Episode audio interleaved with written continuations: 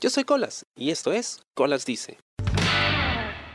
Damas y caballeros, yo soy Colas y me encuentro en Plaza Norte sentado con Damorgue.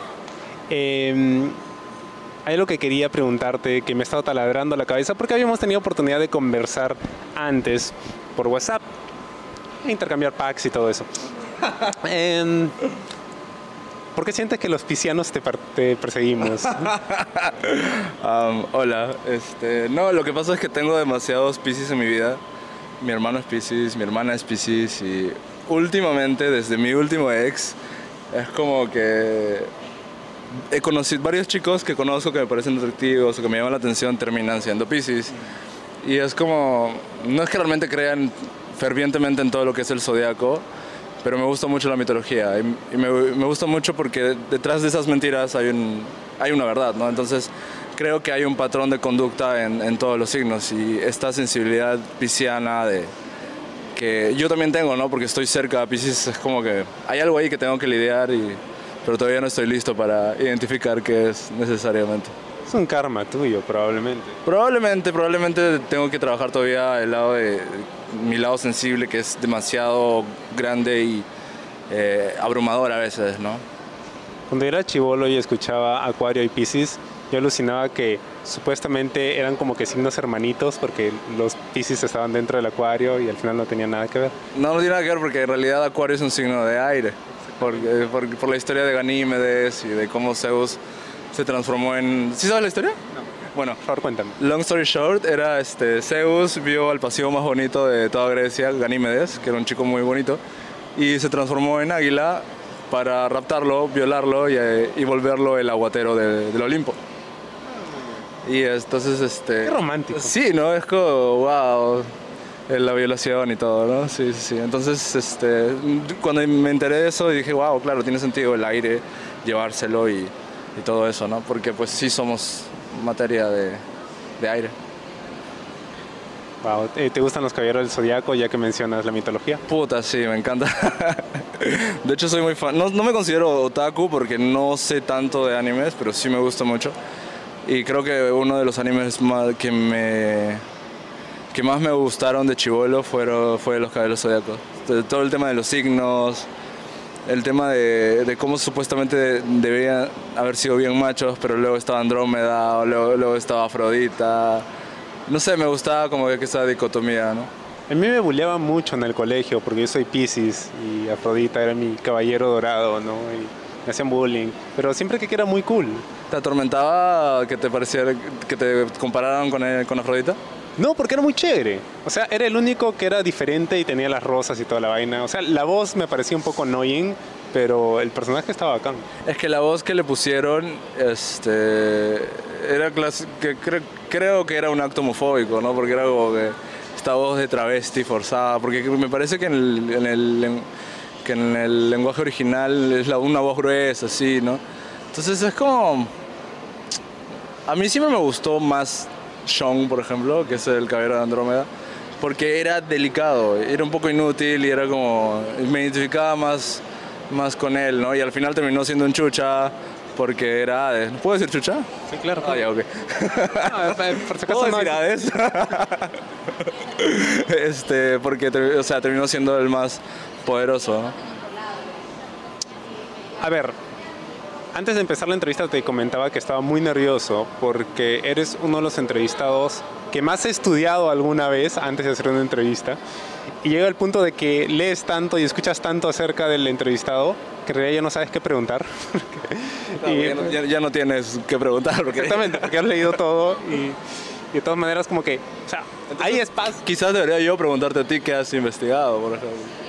Bueno, he investigado varias cosas y de hecho te estaba comentando antes de empezar que justo hace unos momentos terminé de escuchar esta serie de relatos, siete relatos que publicaste hace un par de años acerca de tu vida y tus emociones, ¿no? de tu paso por un hospital psiquiátrico, de cómo has lidiado con tus relaciones previas, tus mami issues y wow, fue muy intenso y fue muy depresivo. Este, puedes mandarme la cuenta del psiquiatra.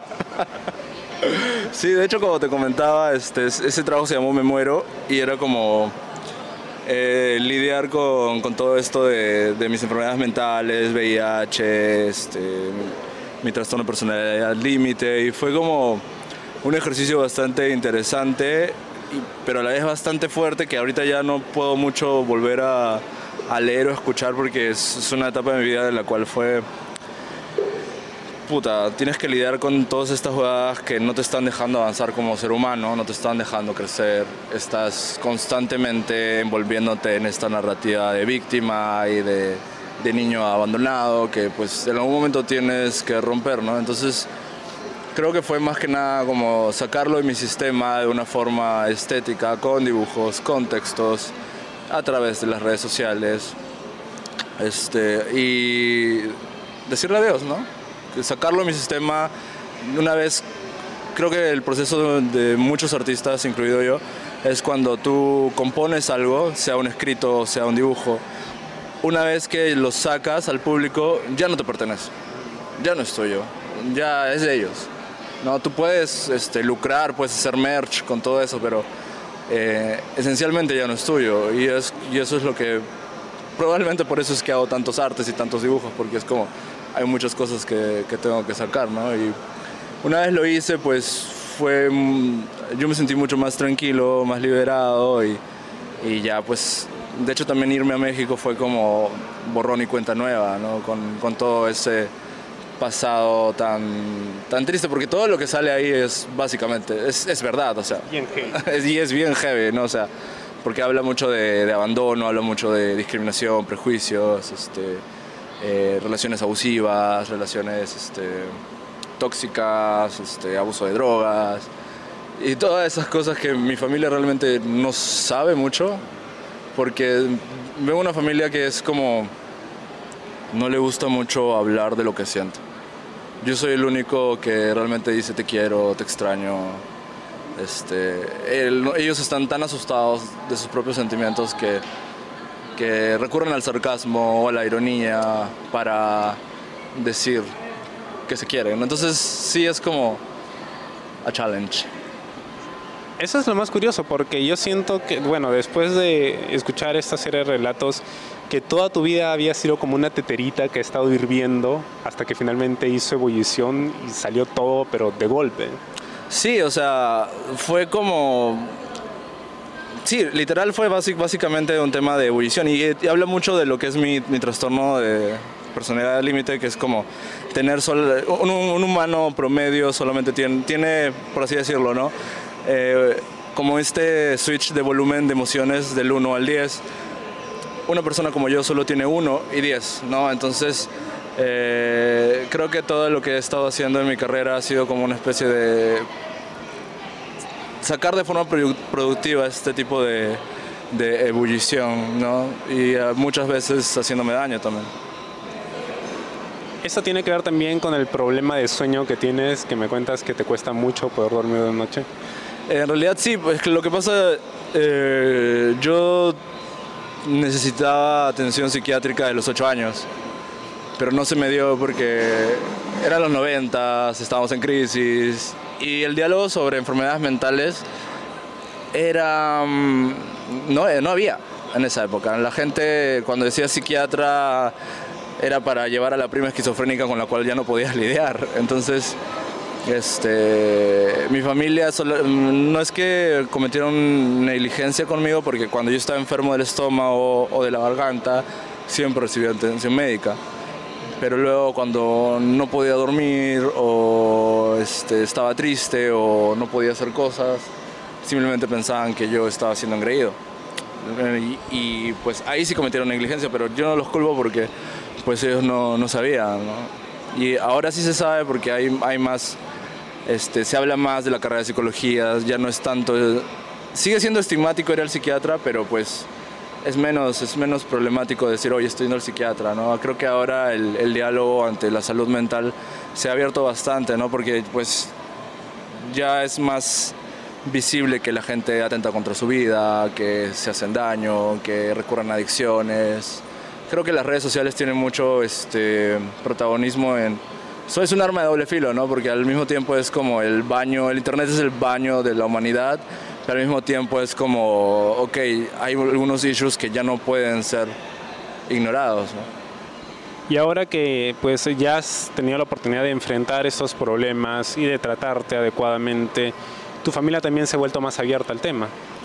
Sí, no, naturalmente, y lo cual me, me gusta mucho porque, por ejemplo, este, ya nos, hemos, nos hemos dado cuenta que mi mamá adoptiva, por ejemplo, tiene anger issues, mi mamá biológica tiene depresión desde muchos años, este, entonces eh, el tema de la autoestima, de hecho, ahora ya, desde ahora que he regresado ya nos, nos, sentamos todos y tenemos reuniones de familia para decir que podemos mejorar todos, lo cual hace 10 años en la vida hubiera sucedido porque nadie iba a hablar de, oye, me siento mal al respecto o, cómo hacemos esto, ¿no? Entonces, creo que ahí yo tengo que ser un poco el, el que hace el papel de, del villano y decir, esto está pasando, esto no debería ser así, las cosas se están desarrollando por un camino tóxico y somos una familia, deberíamos querernos y no destruirnos. ¿no? Oye, y de hecho no sucede con ninguna familia, ninguna parte. Es que es, es, es, un, es que es mucha chamba.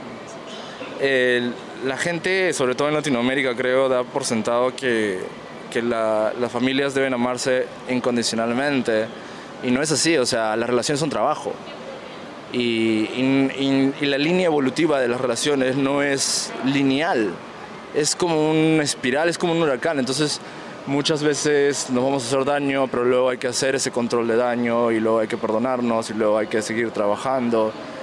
Yo creo que en cuanto a relaciones, eh, el factor determinante para que funcionen no es necesariamente la compatibilidad, sino el, eh, la disposición que cada uno tiene a adaptarse al otro. Eso es lo más vital para mí como persona. Entonces yo estoy dispuesto a, a, a adaptarme a, a mi familia, pero si ellos no quieren adaptarse a mí, hay muy, muy pocas cosas que yo puedo hacer en ese sentido, ¿no? Felizmente están más abiertos a adaptarse a mí y entonces ahí sí puede haber una conversación, ¿no? Porque no puede ser unidireccional. Ahora que mencionas tus relaciones, tú eres bastante abierto acerca de tus relaciones en redes sociales también. ¿Sientes que eso te ayuda a llevarlas mejor o en algún momento te ha causado problemas también? Eh, creo que, o sea, definitivamente no me arrepiento de, de ser. Lo que pasa es que a veces creo que soy un poco inocente porque es como, por un aspecto yo publico en redes sociales como quien va al baño a cagar, porque es como, ya, ok, hago lo que tengo que hacer, jalo la palanca y me olvido de lo que posteé y es como que no realmente me preocupo si qué efecto va a tener en las personas, porque desde muy chico dije, si yo me concentro mucho en el que dirán, no voy a sobrevivir. Dicho esto, este, soy una persona muy transparente, entonces creo que por eso salí del closet eh, a los 17 años y luego del closet viral a los 27, porque pues nunca, para mí ocultar quién soy o lo que estoy pasando o ignorar cómo me siento, son cosas que a mí como persona me resultan muy exhaustivas. Entonces para mí siempre ha sido más fácil si me preguntas cómo estoy, yo te voy a decir cómo estoy. No te voy a decir que estoy bien para que tú te sientas cómodo, porque no es mi trabajo hacerte sentir cómodo. Si me estoy muriendo por dentro, te voy a decir que me estoy muriendo por dentro. Y sí, a veces me sale por la culata porque pues cuando conozco gente o gente nueva o cuando salgo con alguien es como que, oye, pero tú en tus redes sociales eres así. Y creen que soy este personaje que todo el tiempo está necesitando o, o sintiendo o sufriendo, cuando en realidad un artista tiene la jurisdicción de proyectar lo que sea que quiera proyectar con, con, sus redes, ¿no? Entonces, pero lo puedo manejar porque decirle a la persona, te estás refiriendo a, a, a un ser de dos dimensiones que ves en una pantalla de tu teléfono. Pero yo soy otra, otra cosa y soy un conglomerado de muchas cosas más, como así también tú lo eres, ¿no? Entonces es un reto, pero es un reto que yo estoy dispuesto a lidiar. En algún momento en entrevistas previas habías mencionado que Damorgue como personaje había muerto. Sin embargo, ¿tú crees que todavía ese personaje se mantiene vivo en las redes sociales? Es que puedes matar lo que hay en ti, pero es difícil matar eh, lo que hay en la percepción de las demás personas. ¿no? Entonces, por ejemplo, si te, si te fijas en mis redes sociales, ahora creo que la mayoría dice este, Sebastián Santiamén, formerly known as Damorgue porque sí, Damorgue era un personaje en el cual yo usaba, yo creé para cuando yo no me gustaba, ¿no? Las máscaras, el, el- la pose de, de popstar diva, ¿no? Pero luego cuando me di cuenta que ya no necesitaba esas cosas para sentirme bien conmigo mismo, las comencé a ir abandonando, las comencé a, comencé a dejar de ir a discotecas así con mis máscaras, comencé a, a conectar con la gente de una forma más, más fluida, más orgánica, ¿no? Pero pues la gente que no sabe de esto, este, cuando tienes 10.000 seguidores en Facebook, otros 2.000 en Twitter, otros 2.000 en Instagram, es como que no puedes ir y decirle, oye, ya no soy esto, ¿no? O sea, es como, tiene que pasar de forma orgánica, ¿no? Entonces, no me molesta que me digan Damorgue, este, porque es la marca que yo inventé. A nivel personal, creo si estoy saliendo con alguien o estoy siendo amigo de alguien y me dices Damorgue, obviamente van a saber que eso me jode, pues porque mi nombre es Daniel fucking Tolentino, manjas. Y el tema con, con este personaje es, bueno, utilizabas máscaras, comentabas. ¿La barba que llevas ahora es tu nueva máscara? Ah, sí.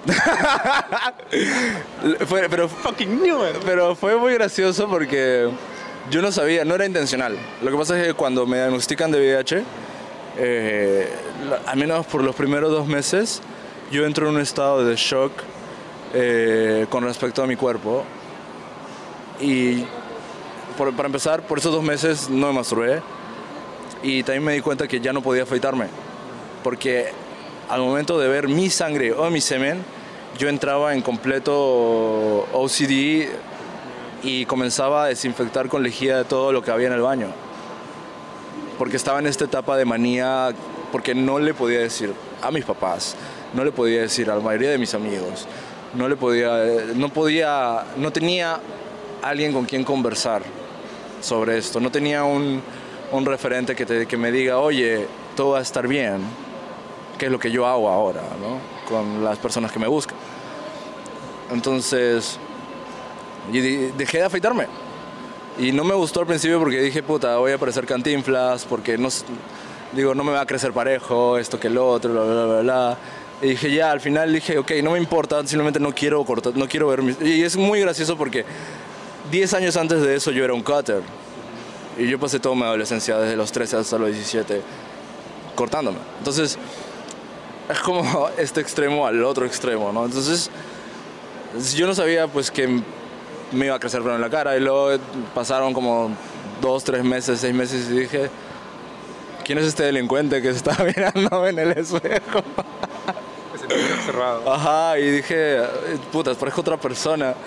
Y dije, ah, ok, esta es otra persona. Y dije, ah, pues vamos a trabajar con esta otra persona. ¿no? Y bueno, obviamente como la mayoría de gays son heteronormados y ven algo con pelo en la cara y tiene más jale, entonces dije, ah, pues si me ayuda a cachar, pues no, no, no, no me lo voy a quitar. ¿Y ayudó? Me ayudó.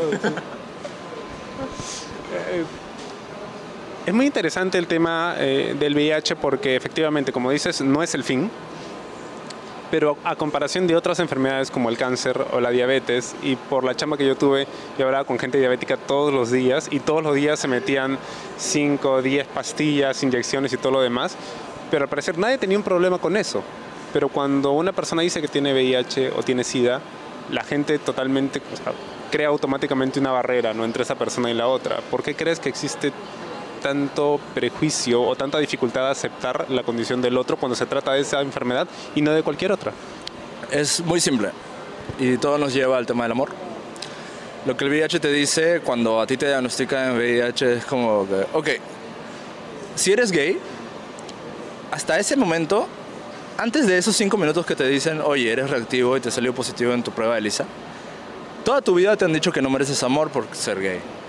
No mereces amor de tus padres, no mereces amor de tus amigos, no mereces amor de la sociedad, porque eres maricón. Y eso ya es algo difícil que, con lo cual llevar, ¿no? Sin embargo, luego de esos cinco minutos que te dicen que eres seropositivo, toda esa carga se, se duplica. Porque encima de eso, es como si hubieras obtenido, no sé, un PhD en no ser amado, manjas. Y ahora lo que te está diciendo la sociedad, ah, pues, querías ser maricón, querías que te rompan el culo, ahí está tu premio. Te lo mereces por ser un fucking monstruo. Entonces, suena muy rough en papel, ¿no? Pero es, es lo que te dice la sociedad. Porque ahora ya no te mueres por la condición, te mueres, al menos que estés en África o en Honduras o en un lugar donde la medicación, creo que ahora Venezuela también, donde la medicación no se da, pues te mueres por ignorancia. Y, este, y creo que lo, peor, la, mayoría de seres humanos, lo más importante para ellos es tener abierta la posibilidad de ser amado, a menos que seas un sociópata. Entonces creo que a mucha gente le, cuesta mucho, este, porque muchos, por ejemplo, los chicos que más se me acercan como diciéndome eres un héroe o te admiro, son los chicos gays que son gorditos varios chicos que son gorditos me han acercado y dicen, ay, yo no podría, que esto, que lo otro, que la la la, que la la la. Y es porque ellos tienen triplicado eso de no ser amados, porque la sociedad les dice que encima por ser gay eres también gordito, entonces nadie te va a querer. Entonces es como, si les viniera el, el diagnóstico de VIH, ellos, puta, se hundirían, ¿no? Entonces, cuando yo me di cuenta de eso y dije, puta, es que es cierto, es un tema de... Esto, esta condición no solamente es, es, sobre, es en el cuerpo, sino también es en el alma, porque es como una, un certificado de que todo lo que te dijeron era verdad, y no es verdad. Mencionas ese trabajo que estás haciendo que me parece genial. Eres como que una Sailor Scout de la información, sobre todo que lucha por el amor y la justicia. Exactamente. ahora que menciono esto, Sailor Moon, me acuerdo que cuando yo era chivolo a mí me gustaba jugar a Sailor Moon porque me parecía bacán y los trajes eran geniales. ¿Tú tenías alguna Sailor Moon en específico con la que te identificabas? cuando, lo que pasa es que es, a mí me encanta el tema de Sailor Moon porque eh, Sailor Moon eh, en mi vida es muy importante porque lo que pasa es que yo, yo soy adoptado a mí me adoptan mis padrinos de bautismo. Mis padrinos de bautismo tenían cuatro hijos, dos hombres y dos mujeres. Todos me querían mucho, pero los hombres, eh, cuando yo tenía comportamientos muy femeninos, como que reaccionaban tensos. Entonces, cuando yo veía Sailor Moon, yo comenzaba a dar vueltas como si fuera Serena, como, como si me estuviera transformando y se me sale, ajá, y me sale la zapatilla. Y, entonces era como, y ellos me veían dando vueltas y obviamente decían, puta, este va a maricón. Esto... Entonces no me dejaban ver Sailor Moon. Y yo tenía que ver a escondidas. Yo tenía que irme a la casa del amiguito o a la librería, ¿no? Para, para hacer que estaba comprando algo, pero en realidad estaba viendo ahí ¿no? tu lámina Huascarán. exacto. Entonces, eh, ahora, después de todo este tiempo de, decirle a mi familia, educarla, ¿no? Ahora mis hermanos mayores me regalan peluches de Sailor Moon, me regalan este, figuritas este, de acción. Entonces, sí, es un tema muy, muy bonito porque es como reprimieron un poco mi femenidad, ¿no? Pero al mismo tiempo es como que, puta, qué hermoso que hayan podido este, entrar en razón y decir, ok, sí es una mariconada, pero es una mariconada que a él le gusta, ¿no? Y creo que en ese sentido, pues todo niño merece ser amado, protegido y respetado por sus gustos. Y pues con respecto a mi de Scar favorita, a mí siempre me encantó, y yo sé que va a sonar súper cliché, pero a mí siempre me encantó Black Lady. Sí, es cliché. Sí, es súper cliché. Sobre todo para alguien como yo que está siempre por el lado oscuro pero me encantaba como me encantaba esa dicotomía de ser una niña chiquitita y luego transformarte en este mujerón fatal con todo su, su boa y, sus daddies, weón, porque la buena literal quería coger con su viejo. o, sea, o sea, era como que, bitch, tienes un síndrome de Electra así malazo. A mí siempre me gustó Haruka y Michiru por esta dicotomía, ¿no? De, o sea, porque era, era Yuri, pues era una pareja, eran, eran, lesbianas, pero me encantaba, em, ¿cómo se llama Sailor Saturn? La Sailor de la Destrucción. Esa es, esa es como mi segunda favorita porque es como también muy, es muy cool y aparte es amiga de Rini. Entonces es como. Y aparte era como que la ON era muy poderosa, muy destructiva. Y creo que tenía menos CD4 que yo, porque estaba, estaba así todo el tiempo enferma, le fallaba todo. Entonces era como que ¿Cómo puedes tener tanto poder y ser tan débil al mismo tiempo?